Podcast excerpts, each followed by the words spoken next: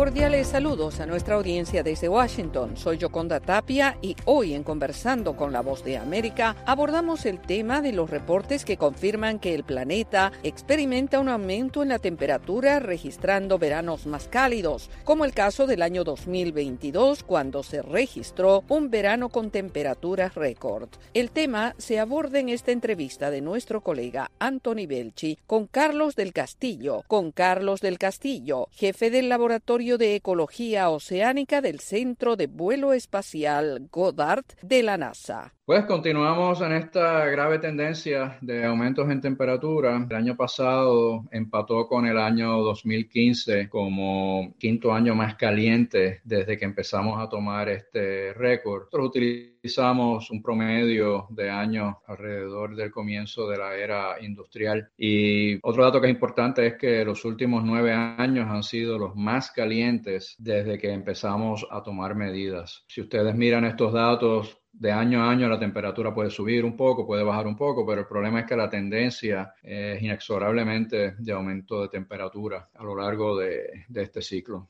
¿Cuánto ha subido la temperatura en los últimos cinco años o diez años? Poco para entender la problemática, la gravedad de esta situación. Estamos hablando de cerca de un grado Celsius o 1.6 grados Fahrenheit por encima de este promedio, de esta base que utilizamos, pero eso es global. En algunos sitios, como por ejemplo en el Ártico, en los hemisferios altitudes más altas hacia el norte, pues el cambio puede ser hasta cuatro veces más. Este aumento en temperatura no es exactamente igual en todo el planeta de hecho, hay algunos lugares en que es un, es un poco menos del promedio y eso se debe a, a muchas cosas fascinantes como eh, patrones de corrientes marinas, patrones de vientos. Pero el punto es que sí, la temperatura lamentablemente continúa aumentando, igual que las emisiones de dióxido de carbono, que son responsables principalmente de estos aumentos en temperatura. ¿Por qué es preocupante, doctor? Los aumentos en temperatura en el planeta de este tipo pues tienen efectos muy negativos. Por ejemplo, estamos experimentando aumentos en extremos de eventos climáticos. Los lugares que son secos naturalmente se están secando más. Los lugares en los que llueve mucho está lloviendo mucho más. Está aumentando la intensificación de los huracanes. Estamos teniendo derretimiento en las capas polares. Algo que me preocupa muchísimo es el aumento en el nivel del mar, que no solamente es causado porque estamos derritiendo glaciares, sino porque cuando el agua se calienta, el agua se expande. Y aproximadamente la mitad del aumento en el nivel del mar es causada por expansión térmica, la otra mitad por el hielo que se está derritiendo sobre estas capas de hielo que ocurren sobre tierra. Cuando el hielo que está sobre el agua se derrite, no aumenta el nivel del mar. Tiene que ser hielo que está sobre tierra, como un glaciar, por ejemplo. ¿Tiene los datos de cuál es el promedio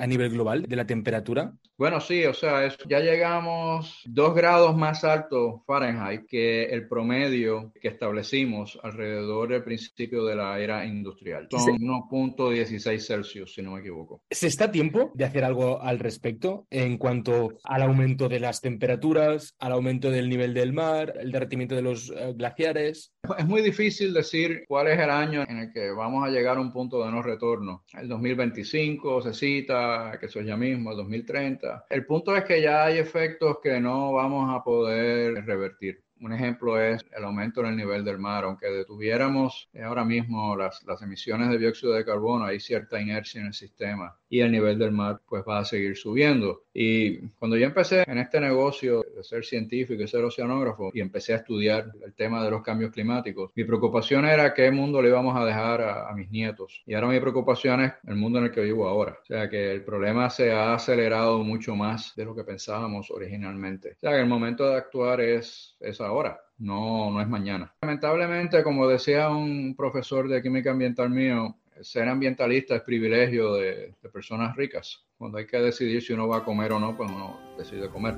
Así que pues es responsabilidad de todos. Era Carlos del Castillo, jefe del Laboratorio de Ecología Oceánica del Centro de Vuelo Espacial Goddard de la NASA, destacando las características del clima que observa aumento de temperatura en el planeta. Esto fue Conversando con la Voz de América.